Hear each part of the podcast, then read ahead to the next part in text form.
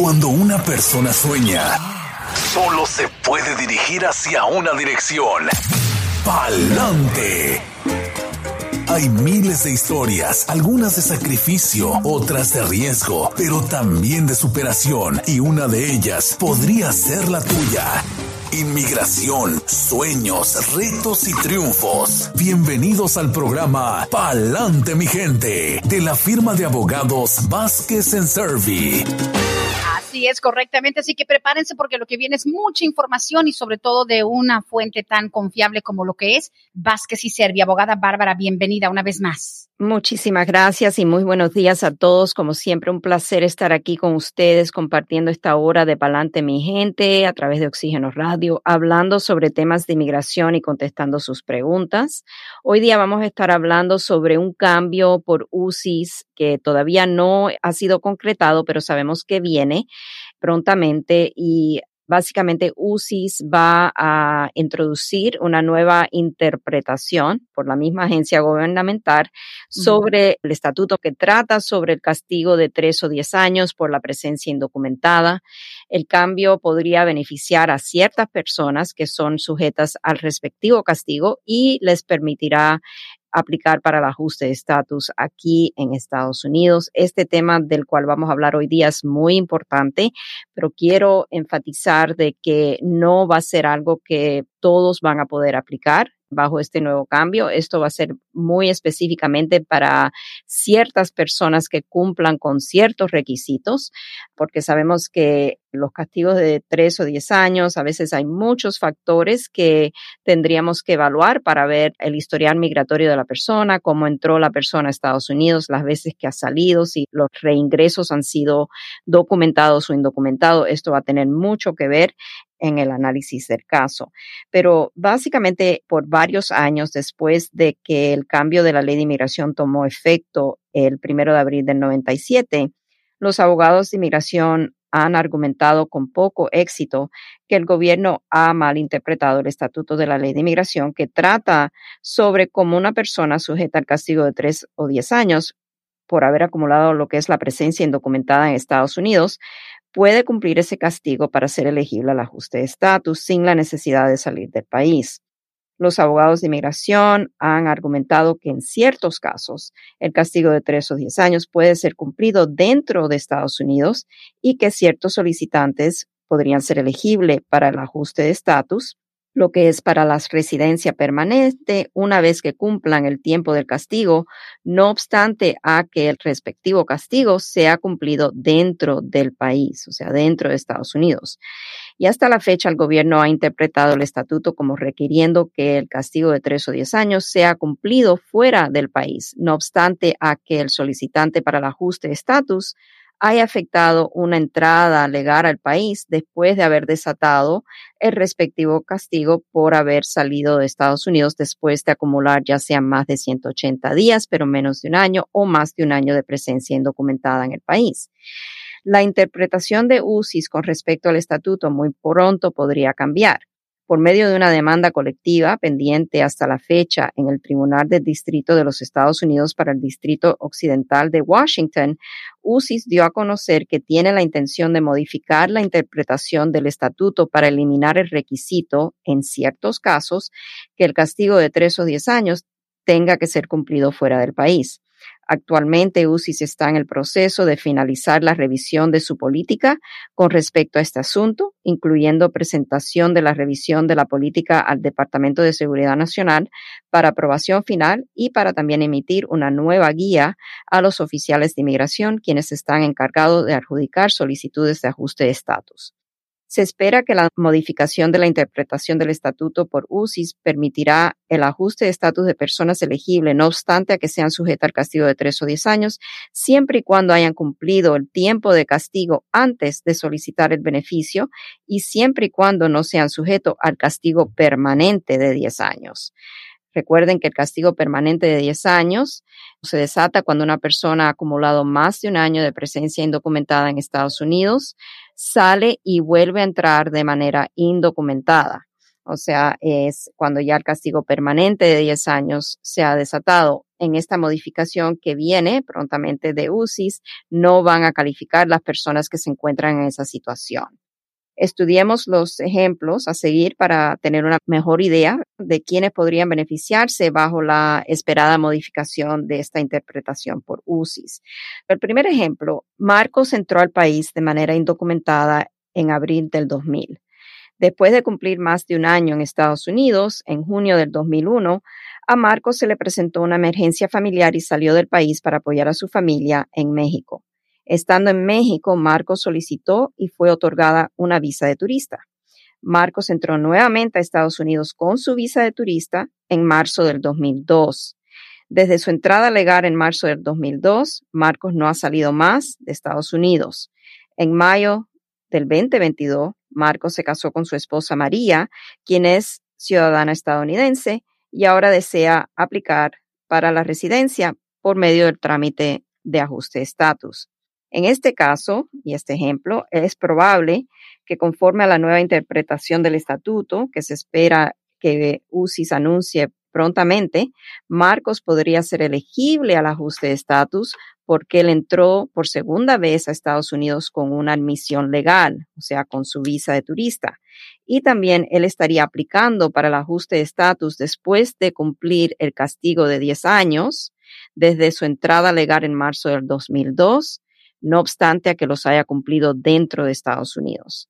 Básicamente ahí tenemos una persona, Marcos, que la primera entrada fue indocumentada, estuvo aquí más de un año, salió para México, pero volvió a entrar de manera legal con una visa de turista y ahora 10 años después de esa entrada, él entró en el 2002 con la visa de turista, 10 años después, ahora está casado con la señora María, ciudadana estadounidense, ya han pasado 10 años de castigo, ahora bajo esta nueva interpretación, Marcos podría ser elegible para aplicar al ajuste de estatus, no obstante a que haya cumplido esos 10 años de castigo dentro de Estados Unidos. La clave de ese ejemplo es que la segunda entrada de Marcos fue documentada con una visa, no fue indocumentada. Porque si Marcos hubiese entrado, y ese es mi segundo ejemplo, se lo voy a decir en un momento, pero en este ejemplo que acabo de dar, el primer ejemplo, una de las consideraciones que el abogado de Marcos debe considerar antes de introducir la solicitud de ajuste de estatus con UCIS es si Marcos cometió una representación falsa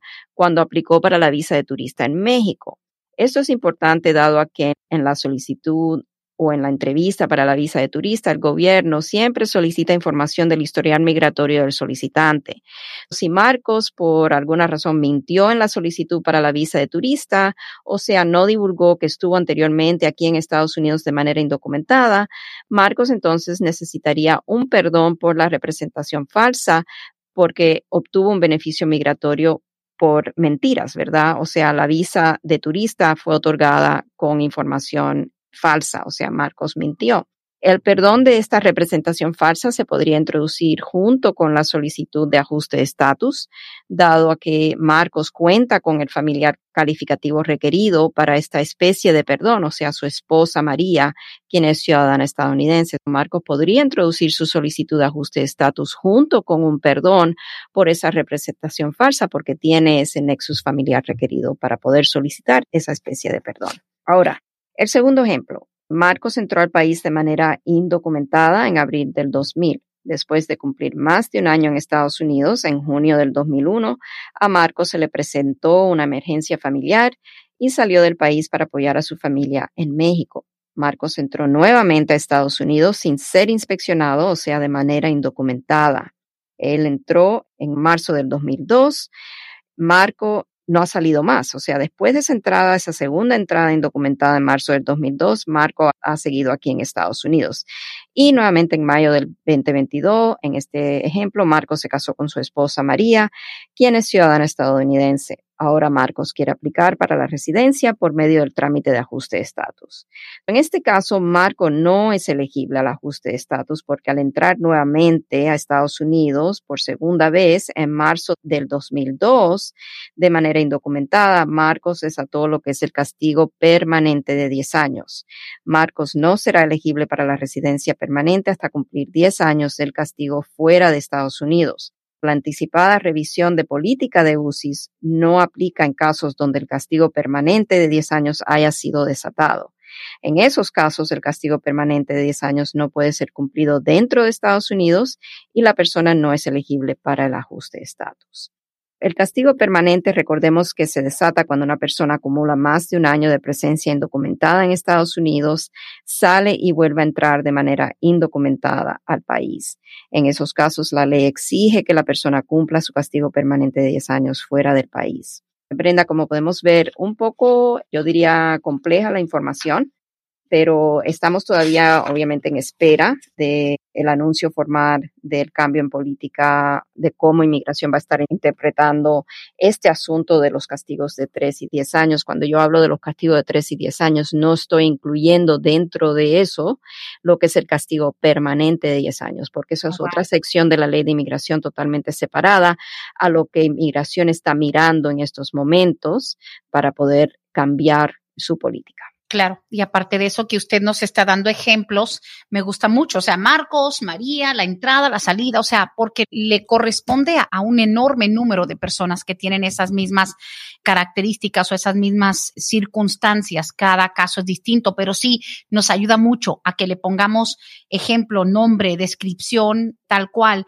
Aparte de que honestamente, no sé si es que sea uno de los menos mencionados aquí, por ejemplo, cuando hablan de castigo, casi siempre dicen, no, pues si tú entraste ilegal, has estado ilegal todo el tiempo, tu hijo cumple 21, pero igual, cuando salgas a hacer tu ajuste, se desata el castigo de 10 años. El de 3 años no se menciona muy frecuentemente. Correcto, porque la mayoría de las personas usualmente se quedan más de los 180 días. Cuando vemos que hay tal vez ese castigo de tres años, a veces es una persona que entró en calidad de turista y a lo mejor se quedó más de los seis meses que le otorgaron y no empieza a correr el tiempo de presencia indocumentada hasta que se venza el plazo de seis meses. O vamos a decir, un turista entra, está bien hasta el punto de seis meses, pero después sabe que se le presentó algo y no salió y aquí cumplió seis meses entonces desde esa fecha de caducación de la estadía legal, seis meses más, pero no cumplió más de ese tiempo. En ese caso se desataría el castigo de tres años una vez que la persona sale del país. Muy bien.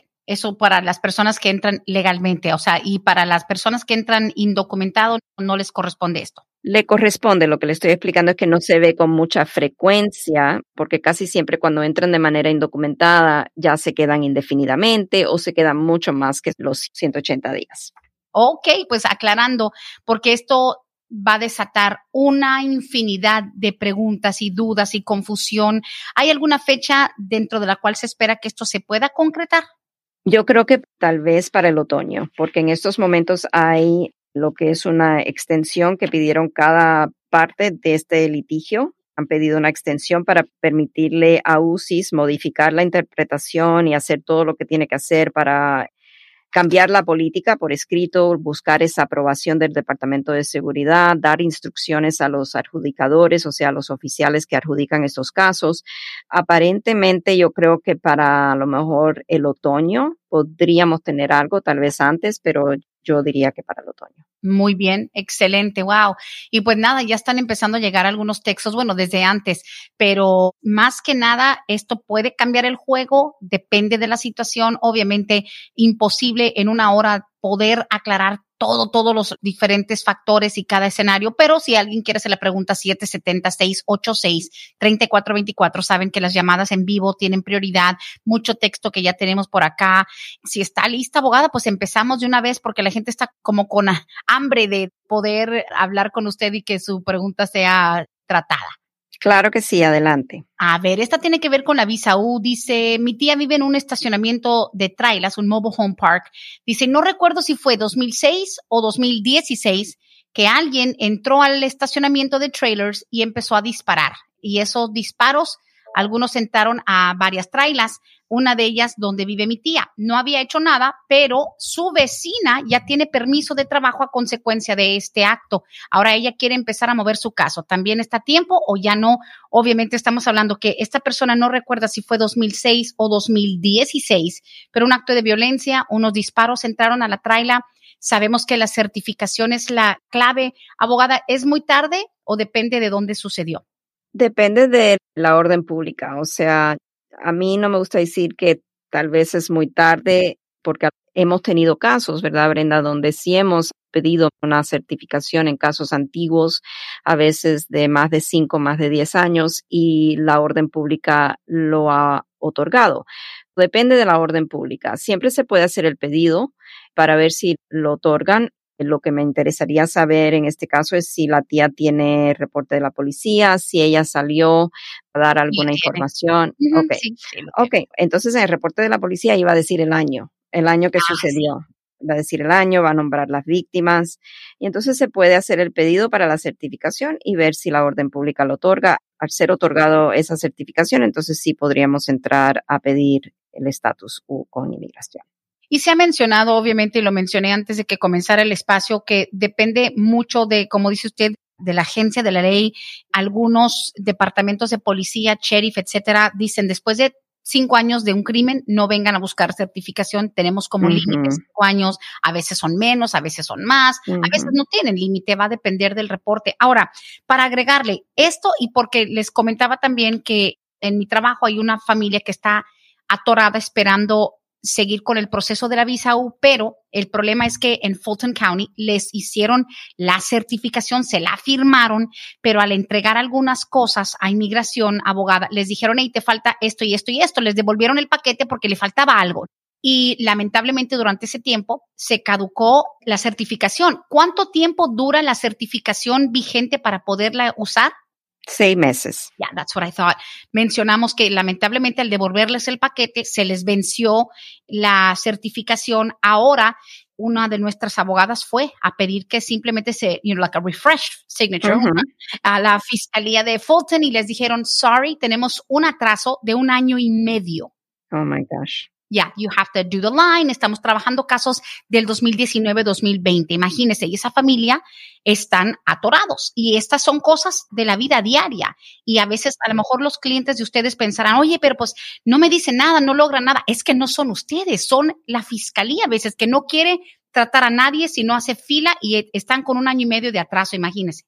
Right. Se me hace un poco injusto que ya que otorgaron una vez ya la certificación, no es como que tienen que volver a revisar el caso, o sea, ya con la copia de la certificación caducada, tal vez se puede seguir haciendo el intento. Nosotros usualmente cuando sucede eso, que no sucede en muchos casos, a veces si hay algún atraso por parte del cliente o algo pasa, algo siempre puede pasar y tenemos que volver a pedir la firma de la orden pública, hasta hemos tenido logro por el mismo correo electrónico comunicarnos con la persona encargada y así podemos, ¿me entiende?, tratar de agilizar la situación. Pero sí se puede, o sea, se puede pedir nuevamente que vuelvan a certificar, pero yo siempre le explico a mis clientes, dado que tenemos ese corto tiempo de seis meses para introducir esa solicitud de estatus U, siempre le tengo que decir a mis clientes que no pueden atrasarse en otorgarnos o darnos los datos que necesitamos para nosotros poder hacer esa introducción de esa solicitud, porque nunca podemos garantizar que la orden pública vuelva a darnos la certificación refresh para una nueva certificación. Qué frustración. Exacto, porque es totalmente la discreción de la orden pública. Ahora, le estamos dando mucho a este asunto porque también cabe dentro del tema de lo que es la visa U. ¿Quiénes pueden firmar la certificación? Tiene que ser el sheriff, el jefe de policía, puede ser un oficial de cualquiera.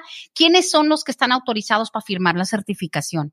En cada orden pública hay una persona designada. Oh. Right. They designate a certain certifier. Oh, wow. hasta hay personas, por ejemplo, en las oficinas de Witness Advocacy, oh, quienes están otorgados, ya.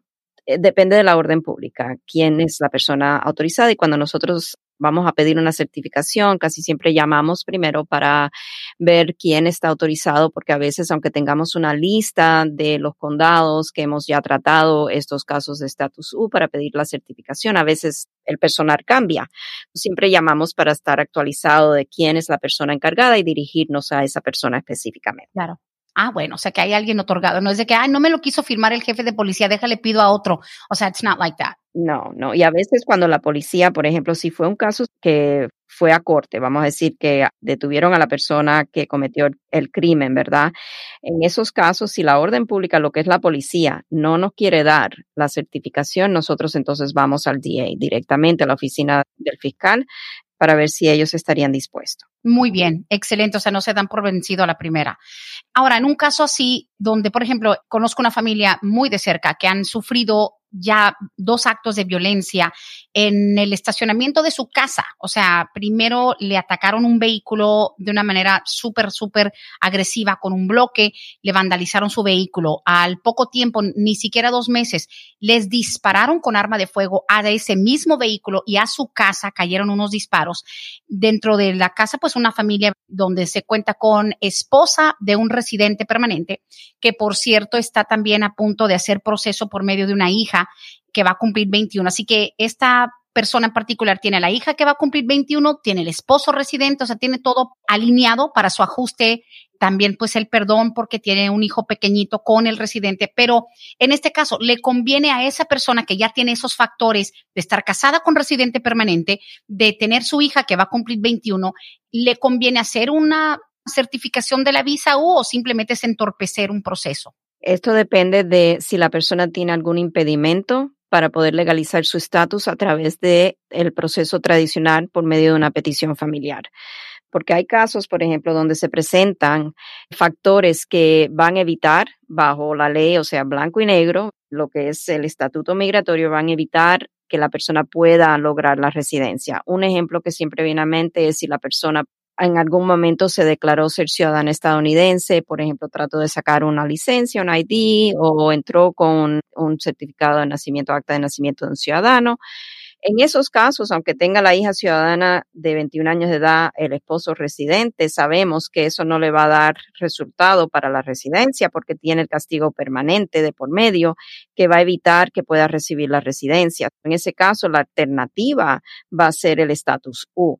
Por eso le digo depende. Y no es, es el único ejemplo. No, no, existe, pueden existir otros factores. Siempre hay que analizar el caso para ver cuál sería el proceso factible para que pueda llegar a la meta, que es recibir la residencia. Claro, claro. O sea, en este caso sabemos, yo que los conozco, sé que es una persona que entró hace casi 21 años, no ha tenido historial criminal, no ha salido del país, nunca se ha declarado ciudadana, pero como bien lo dice usted, a veces el tratar de agarrar todos los straws, I mean, trying to grab all the straws, simplemente estás haciendo algo en balde si ya tienes. Lo demás me parece que lo tiene muy alineado. Es una persona, le digo, no tiene ningún tipo de historial criminal, no ha vuelto a salir, nunca se ha declarado ciudadana de nada. Entonces, el hecho de tener óyeme, apenas esto pasó hace ni siquiera un mes y el carro es pérdida total, balazos en la casa, dice, bueno, utilizo eso o tal vez como tiene lo demás bastante alineado, obviamente no hay nada como una consulta directamente con ustedes, pero sí hay personas que dicen, well, let me not leave any stone unturned, déjame no dejar ninguna piedra sin voltear,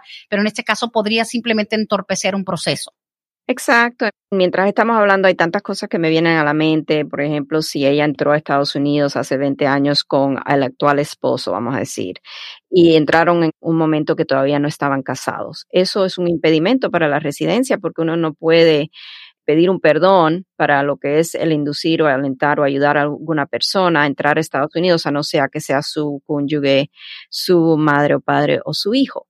Eso es un impedimento, por ejemplo, y en ese caso, entonces yo le estaría diciendo, bueno, no podemos solicitar un perdón, entonces eh, la alternativa sería el estatus U. Pero si el historial de la persona y todo está en orden, limpio, no hay nada, ningún factor que tronche la posibilidad para la residencia a través del proceso por la hija, vamos a decir en este caso, entonces yo le diría, no vaya por el estatus U, porque eso va a demorarse años y años y años cuando tiene otra alternativa mejor para poder lograr la residencia más rápidamente. Excelente, excelente, muy bien. Siguiente pregunta, dice, ¿le puedes preguntar a la abogada, ¿puedo llevar un traductor para una cita de InfoPass?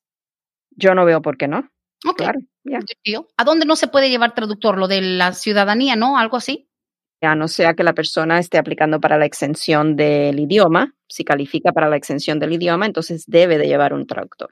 Excelente, muy bien. Dice aquí, pregunta, me imagino que esto es en relación al tema principal para los que están entrando apenas a la sintonía, importante que sepan, comenzamos esta edición del podcast de Palante Mi Gente con la abogada Bárbara Vázquez hablando de eso del castigo de tres o de diez años que algunas personas en ciertos casos pueden estar exentos a tener que salir, pueden ajustar aquí adentro. Yo creo que por eso ahora viene la pregunta, dice, ¿eso cómo aplica para aquellos que tienen hijos que pueden pedir a sus padres, lo de evitar la salida de los 10 años por el castigo. Right. Sí, vamos a decir, en este caso, primero tenemos que asumir el castigo de tres o diez años solamente se desata cuando la persona ha salido del país. Esto ya asume que la persona entró de alguna manera, documentada o indocumentada, y salió después de haber cumplido 180 días, menos de un año o un año más de presencia indocumentada, porque no se puede desatar el castigo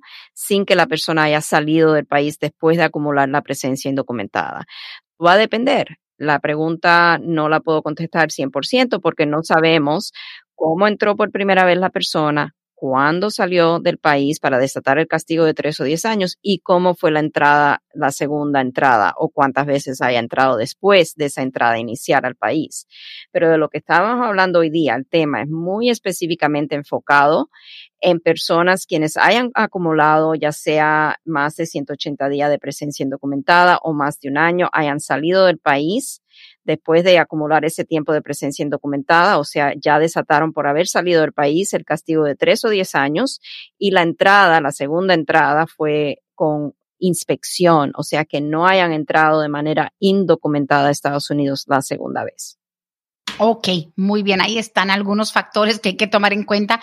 Y la siguiente pregunta también viene por medio de Facebook, a ver si le podemos entender. Hola Brenda, para la abogada, mi esposo tiene más o menos similar al segundo caso, el caso de Marcos. En el segundo ejemplo, abogada, dice, entró una vez y en menos de un año él salió y regresó al año y ya no ha vuelto a salir, pero hace tres años le dieron el parole in place, o sea, le cuenta como una visita legal. Él sí calificaría en caso de que cambiaran esta ley. Ok, so lo que estoy entendiendo es que él entra de manera indocumentada, está aquí menos de un año de presencia indocumentada. Y tenemos que calcular que la presencia indocumentada no empieza a ser acumulada hasta el primero de abril del 97. Eso fue la fecha que empezaron las personas que estaban de manera indocumentada en el país a acumular presencia indocumentada y tampoco empiezan a acumular presencia indocumentada para los castigos de 3 y 10 años, personas que son menores de 18 años de edad. ¿okay? Asumiendo que esta persona entró a Estados Unidos de manera indocumentada, y estuvo aquí menos de un año, pero que ese año fue después del primero de abril del 97, en algún momento después. Él salió y volvió a entrar a Estados Unidos.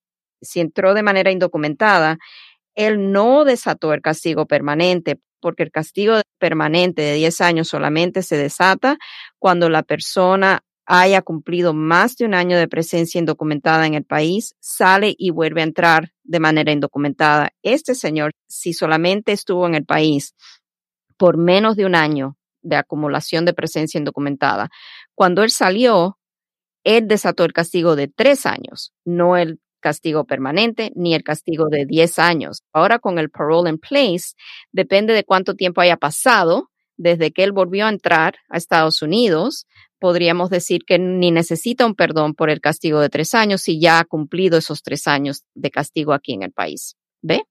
Esto va a tomar muchos giros dependiendo de los factores del caso.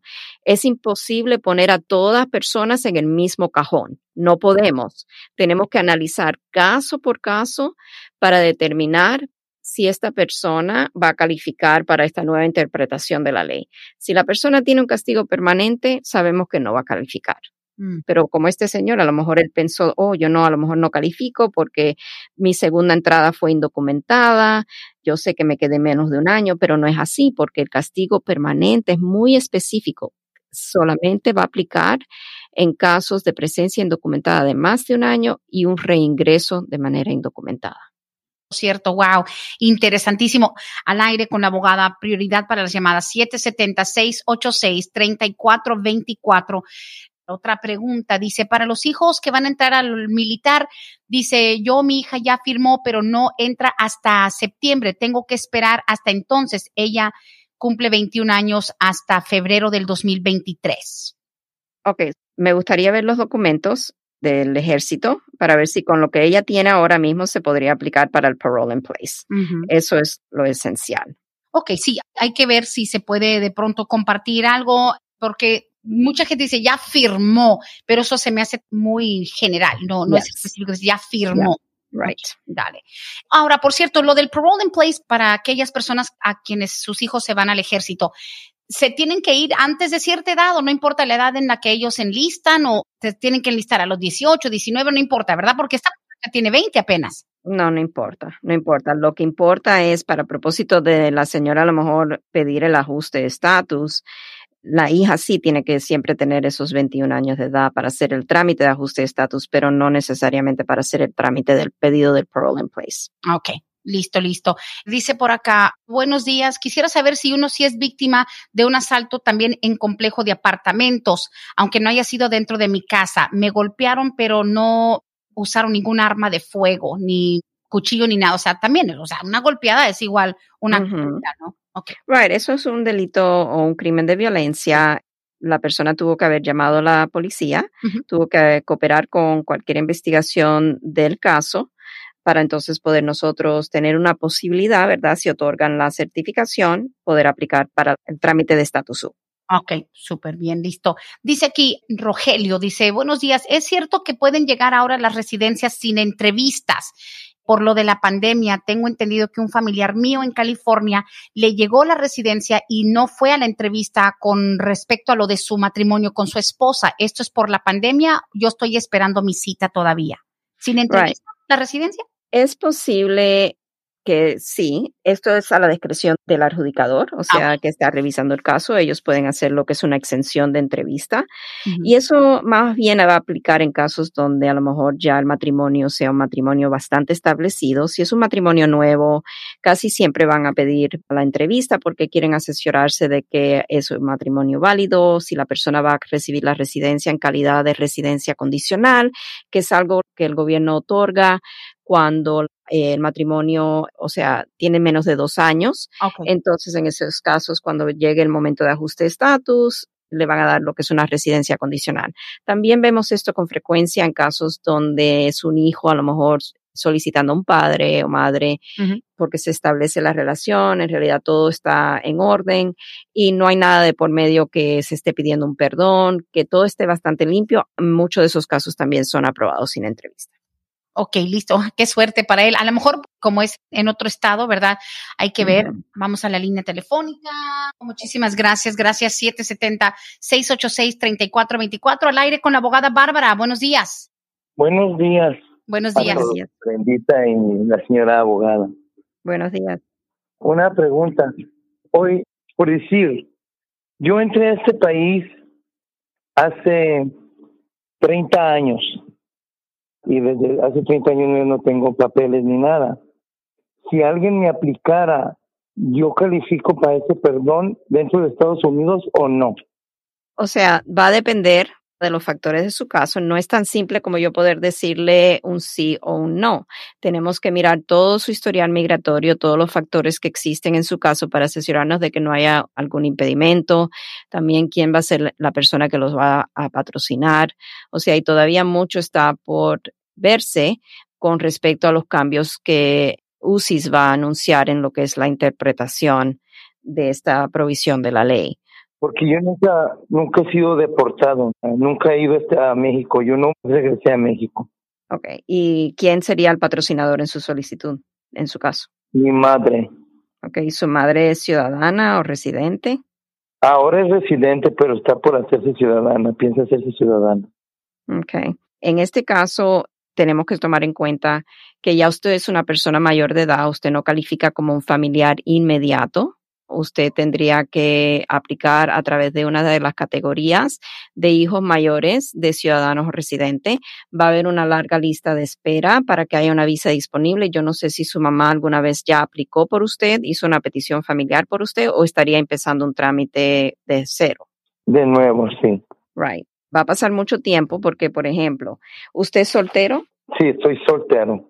Ok, so usted va a estar en la categoría 1 familiar donde el padre es ciudadano y está pidiendo a su hijo mayor de 21 años de edad soltero, están en la fecha del primero de febrero del año 2000. Ahí estamos viendo que van a haber 22 años o más de espera para que usted pueda lograr la residencia a través de su mamá. ¿Nadie nunca lo ha solicitado anteriormente?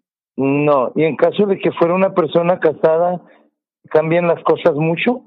Sí, sería la tercera categoría preferencial. O sea, si usted fuera casado, estuviéramos mirando que sería el 15 de septiembre del 97. Es lo que están ahora recibiendo residencias a través de una petición familiar por madre o padre ciudadano. Perdón, ¿y calificaría de esa forma con el perdón adentro por no haber salido del país? Tenemos que tomar en cuenta que eso es, o sea, una pregunta muy en el futuro, porque no sabemos de aquí a que haya una visa disponible para usted, no podemos predecir qué ley va a estar en vigor, si esta misma ley que está ahora desde el 97 va a seguir siendo la misma ley que está en vigor, o si el gobierno va a aceptar que personas en categoría preferencial puedan hacer su trámite de ajuste de estatus aquí dentro del país, no obstante que no sean considerados familiares inmediatos bajo la ley de inmigración es muy difícil yo poder darle una respuesta de algo que va a suceder tan lejos. Ah, ok, pues muchas gracias y muy amable y creo que me quedó bien clara la pregunta.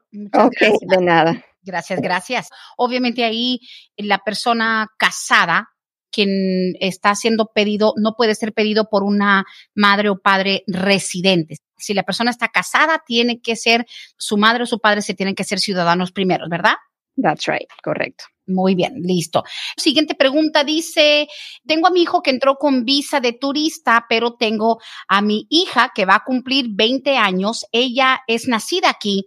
Ella puede pedir a su hermano y cuál sería la diferencia en el proceso de ellos cuando ella cumpla 21. Estamos hablando de una muchacha ciudadana nacida aquí, va a cumplir 20 apenas, pero cuando cumpla 21 puede pedir a su hermano que entró con visa. Sí, pero el hermano va a estar en una lista de espera porque es cuarta categoría preferencial. Y ahí la lista de espera es bastante larga, dependiendo del país, pero vamos a decir, por ejemplo, si es de México, están ahora en la fecha del primero de marzo del año 2000 para una solicitud de una hermana ciudadana o un hermano. Él va a tener que esperar a que haya una visa disponible a través de lo que es la cuarta categoría preferencial familiar. Si es de otro país, que no sea China, India, México o Philippines, van el 22 de marzo del 2007. Un poquito más avanzado, pero también mucho tiempo de espera. Son de Uruguay, me acaba de escribir. Es lo mismo, ¿no? ¿2007? Sí, 22 de marzo del 2007. Bueno, listo. Abogada, yo sé que nos quedan 15 minutos. Tengo un par de preguntitas, pero muchos me están escribiendo, Brenda, entonces lo del castigo, lo del perdón, que los tres años no tener que salir. I am so sorry, pero como, como, mucha gente vio esta publicación y dice, espérate, espérate, entraron un poquito tarde. Si nos hace un resumen, un minuto, dos minutos, estamos con la abogada Bárbara Vázquez. Obviamente, déjame darles el número para las oficinas de Vázquez y Service 678-303-0018, 678-303-0018. 0018. El tema de hoy que se ha estado manejando mucho y en, otros medios también de que si es verdad, quiénes son los que podrían cumplir ese disque castigo de tres o diez años dentro de Estados Unidos. No son todos. Abogada, su resumen. Gracias. Adelante. Exacto. Lo principal que tenemos que decir es que no todas personas van a calificar. Y también tenemos que decir que esto es algo en desarrollo todavía. El gobierno todavía está en estos momentos haciendo las enmiendas necesarias para lo que va a ser la nueva interpretación del estatuto, que va a eliminar lo que es el requisito en ciertos casos de que el castigo de tres o diez años se tenga que cumplir fuera del país. Ahora, personas quienes han acumulado más de un año de presencia indocumentada en el país, quienes hayan salido de Estados Unidos después de acumular más de un año de presencia indocumentada en el país, desataron un castigo de 10 años. Si esa persona volvió a entrar a Estados Unidos de manera indocumentada, eso es un castigo permanente y la nueva interpretación del gobierno no va a aplicar. Eso quiere decir que una persona que es sujeta al castigo permanente por haber entrado a Estados Unidos nuevamente de manera indocumentada después de acumular más de un año en Estados Unidos de manera indocumentada, va a tener que cumplir ese castigo de 10 años fuera de Estados Unidos esta nueva interpretación va a aplicar a personas quienes a lo mejor entraron de manera indocumentada a Estados Unidos, acumularon más de un año de presencia indocumentada, salieron del país y antes de venir a Estados Unidos nuevamente lograron a lo mejor obtener una visa de turista. Eso es un ejemplo. Pueden haber otros. Y entraron con esa visa de turista. Por la entrada legal, o sea, la segunda entrada legal al país, esa persona podría pedir el ajuste de estatus dentro del país después de cumplir sus 10 años de castigo, aunque esos 10 años los haya cumplido aquí dentro de Estados Unidos. O sea, desde que salió, cuando volvió a entrar, empieza a contar esos 10 años. Vamos a decir, como en el ejemplo que di. La diferencia aquí o el mayor impacto va a ser que las personas que hayan logrado entrar nuevamente a Estados Unidos legalmente después de haber desatado ese castigo de 10 años, por ejemplo, van a poder cumplir el tiempo del castigo dentro de Estados Unidos para entonces poder solicitar el ajuste de estatus. Mucho todavía se tiene que ver porque todavía no tenemos nada publicado por UCIS. Esto es simplemente una noticia que salió este fin de semana porque hay movimiento en el caso y ya UCIS dio a conocer en esa demanda colectiva que sí tienen la intención de cambiar la interpretación que ha estado aplicando por décadas para personas que podrían cumplir el castigo aquí dentro de Estados Unidos. Y aquí, mire, me escribe Jaime, dice Brenda, por lo que he podido ver en otros medios y por lo que escucho, esto es algo que van a poder aprovechar nada más los que entraron legalmente después de cómo hayan entrado ilegal, pero es prudente asumir esto, abogada, like, si usted, aunque haya entrado ilegal, pero la entrada legal después es la que te hace calificar para esta posible reinterpretación. Right, que haya sido con alguna inspección, parole, ¿verdad? Algo que la persona haya sido admitida a Estados Unidos después de haber sido inspeccionado. Ok. Ok, no todas las entradas tienen que ser en calidad de turista o con visa de turista. A lo mejor hubo algún parole que podríamos a lo mejor argumentar que la persona califica bajo el estatuto por esa entrada que fue con inspección dado a que no entró de manera indocumentada esa segunda vez a Estados Unidos, por ejemplo, no desató el castigo permanente y ahora es elegible para el ajuste porque ya cumplió su castigo de 10 años. Got it. Ok. Damas y caballeros, por favor, no vayan a asumir que esto es algo que va a ser un paraguas que abarca a todo el mundo. Sí, Brenda, esta información es muy importante, pero yo creo que sigo haciendo el énfasis en que no todas personas van a calificar, que va a ser muy específico las personas que van a poder calificar, va a tener mucho que ver los factores del caso, el historial migratorio de la persona. Todavía no es nada concreto, es simplemente una noticia que todavía sigue en desarrollo porque el caso todavía está pendiente ante el Tribunal del Distrito de Estados Unidos en Washington. Todo esto tal vez ya tengamos algo ya concreto, yo diría, para el otoño, tal vez antes, pero por el momento sí sabemos también que por la información que recibimos, que hay casos que inmigración ya tiene pendiente, donde no están decidiendo los trámites de ajuste de estatus en casos que se han estado argumentando que la interpretación del gobierno ha sido errónea. Ellos están poniendo esos casos en hold en estos momentos, no están tomando una decisión en esos casos. Al no tomar una decisión quiere decir que no están negando los casos, tampoco lo están aprobando, pero sabe que los van a estar considerando bajo esta nueva política. Muy bien. Y sobre todo, como dice usted, esto puede ser igual un advance parole de DACA, el advance parole del TPS, va a depender de los factores. Por favor, de verdad, yo creo que ahora más que nunca se necesita uno acercar a las fuentes de mucha confianza y de información, como he dicho siempre, que en este programa se trata de dar la mayor información posible, a diferencia de otros espacios donde solo te dicen, buena pregunta, llámanos a hacer una consulta, donde a usted a veces le toca decir lo mismo es muy complicado, pero por lo general, exponer el tema, abogada Bárbara, ya nos abre la mente a que, ok, hold on, hay que buscar información, no es para todos. Em, este caso, bueno, esta pregunta es un caso que sí eh, me lo notificaron, me da mucha pena. Dice aquí, Brendita, como sabrás, la pregunta para la abogada, voy a resumir, abogada. Una mujer de 37 años de edad, es guatemalteca, tiene dos hijos menores de edad nacidos aquí. Ella está muy, muy enferma de un cáncer muy avanzado. Están trabajando con el cónsul de Guatemala para tratar de lograr que la mamá de esta mujer venga de Guatemala. Le quedan pocas semanas de vida y pues al dejar dos niños pequeños ¿Qué tan complicado? Si nada más quieren una opinión, ¿qué tan complicado es lograr que la mamá de esta mujer, una señora en Guatemala que nunca ha venido a este país, que venga para acompañar a su hija en sus últimos días y posiblemente tener que hacer algún trámite para que sus nietos, no sé si se van con ella, no sé, pero esto sería que una visa humanitaria o emergencia, ¿qué podrían tratar de lograr con el consulado de Guatemala para que esta señora venga a acompañar a su hija que se está muriendo de cáncer. Right. Sí, muy penosa la situación definitivamente. Sí sería, yo diría, calidad de visa humanitaria. ¿Qué tan complicado es? Esto es tan a la discreción del oficial que esté mirando el caso. Eso es lo que pasa en estos casos, que no hay nada que yo le podría decir concretamente que inmigración tiene el deber de otorgar lo que es la visa en calidad de ser una visa humanitaria por los factores que existen en este caso. Yo he tenido casos, como bien sabes, Brenda, de un niñito con cáncer que lo mismo no hicimos, pedimos, o sea, no era fatal o terminal, el cáncer, pero sí estaba en situación muy grave y traté de mover cielo y tierra y no le aprobaron la visa humanitaria a la madre, que creo que hasta la fecha está en México. Todo va a depender del oficial que esté mirando el caso. Y no hay nada, no hay ningún factor que se le pueda prometer para agilizar o para asegurar, simplemente es caso por caso. Me duele mucho por el hecho de que una mujer tenga que venir a ver morir a su hija y de, ver cómo resuelve con sus nietos. Muy lamentable. Ojalá que el consulado de Guatemala logre milagrosamente algún tipo de, urgencia, ¿no? Que agilice el trámite. Al aire en el podcast, adelante mi gente, adelante. Bueno. Sí, bienvenido, estás al aire con la abogada. Oh, sí, bueno, buenos días. Una pregunta acerca de lo que está hablando la abogada del perdón.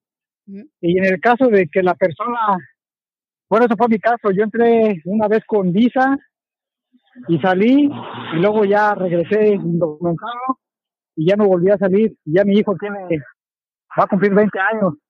Lo que va a mirar el gobierno es la entrada cuando usted entró de manera indocumentada. ¿Cuánto tiempo estuvo en Estados Unidos antes de salir? ¿Estuvo más de un año? ¿Cuánto tiempo estuvo usted antes de salir? Cuando entró con la visa. No, estuve como menos de un año, como un año yo creo, unos 11 meses. Ok, o sea, ¿y solamente una entrada con la visa hizo? No, hice dos veces, dos veces entré, pero nunca estuve más de un año. Estuve menos de un año y me fui. Right. Y la visa solamente le otorga seis meses. ¿Le otorgaron seis meses para permanecer? Ok. Lo que siempre necesitamos ver en estos casos es cumulativamente cuánto tiempo de presencia indocumentada usted acumuló en Estados Unidos. Si en la primera vez acumuló cuatro meses, la segunda vez acumuló cinco meses, entonces tiene menos de un año de presencia indocumentada cuando usted salió. Si usted volvió a entrar de manera indocumentada a Estados Unidos, no desató el castigo permanente de 10 años y podría ser, podría ser, quiero hacer énfasis en esa palabra porque su caso requiere de una evaluación completa, podría ser que al cumplir los 21 años de edad su hijo, podría ser que usted podría calificar tal vez para pedir el ajuste de estatus aquí dentro de Estados Unidos si ya cumplió su tiempo de castigo, todo lo cual tendríamos que analizarlo. Oh, pero ya lo tendríamos que ver cuando ya la ley esté como bien confirmada. decir como ya confirmada y qué es lo que realmente van a, van a ver o lo que van a calificar, ¿no? Right, o sea, usted puede hacer su consulta, podemos tener la consulta asumiendo que ya viene este cambio y yo puedo analizar el caso en base a los cambios que sabemos que vienen de UCIS. No es nueva ley, es cambio en política. No es una ley nueva. La ley sigue siendo la misma. Es la interpretación del estatuto que va a cambiar con respecto a UCIS, o sea, cómo ellos van a interpretar ahora nuevamente esa provisión de la ley. Ok. Ok. Bueno. Buena pregunta. Muchas gracias. Gracias a usted. Gracias a usted. Dale, feliz día. Interesante, abogada. Ya estamos cerrando el programa, pero por ejemplo, en un caso como eso dices, ok, entró dos veces legalmente con visa y ya después que usó la visa dos veces, ya entró indocumentado la última vez que entró, ya sin visa, digamos. Van a contar los meses que se acumularon en cada entrada legal. Pero bien curioso porque, por ejemplo, si la gente dice, pero es que la última vez que entré nunca me agarraron, como quien dice, no aparezco en el radar, pero suponiendo que ese hijo que va a cumplir los 21 nació en la época donde se sabe, digamos, fuera del tiempo que la visa le otorgó, ¿me entiende? Entonces, ellos hacen su matemática, like, ok, entraste dos veces legales, pero después de eso, tu hijo nació dos o tres años después de tu entrada con visa. ¿Do they even count that? ¿Cuentan eso o no? O sea, el nacimiento de un hijo siempre es algo que tenemos que estar conscientes porque aunque él no tuvo que haber estado aquí físicamente presente para tener a su hijo aquí dentro del país, y también la esposa pudo viajar, tal vez ¿verdad? ¿Me entiendes? Hay muchas cosas que vienen al punto, right? Mm. Pero sí, tenemos siempre que mirar todas esas cosas. Por supuesto, por supuesto. Difícilmente pueden engañar a inmigración, de que algunos lo logran, lo que no puedes es engañar a tus abogados y por eso ustedes en Vázquez y Servi piden toda la información lo más transparente que sea posible para poder tomar un análisis, porque hay mucha gente que lamentablemente mienten, le ocultan ciertos datos a sus abogados o los mismos abogados en otro lado. No importa cómo usted entró, cásese, no importa cuántas veces, nosotros te ayudamos, pero la transparencia es lo único que puede garantizar que si se va a poder hacer algo es sin sorpresas, abogada, y yo creo que eso es lo que distingue a Vázquez y Servi desde siempre. 678-303-0018, las oficinas de Vázquez y Servi, 678-303-0018, abogada, increíblemente interesante el programa del día de hoy. Muchísimas gracias, Brenda. Para mí fue un placer traerle esta información y sí vamos a estar mirando, ¿verdad? Estar siempre con el dedo en el pulso para ver qué más información viene sobre esto, para poder traerle lo último que sepamos. Espero que sea pronto que inmigración que anuncie lo que es esta nueva interpretación, que tengamos más información contundente, a lo mejor podemos proveerle más ejemplos para poder ayudarles. Esperemos que Marcos y María arreglen su situación. Aquí esperamos el final de la novela. Gracias, abogada Bárbara Vázquez. 678-303-0018. Nos escuchamos en la próxima. Que así sea. Gracias. Feliz día. Hasta aquí hemos llegado hoy, pero siempre vamos pa'lante, mi gente, con Vázquez en Servi. Hasta la próxima.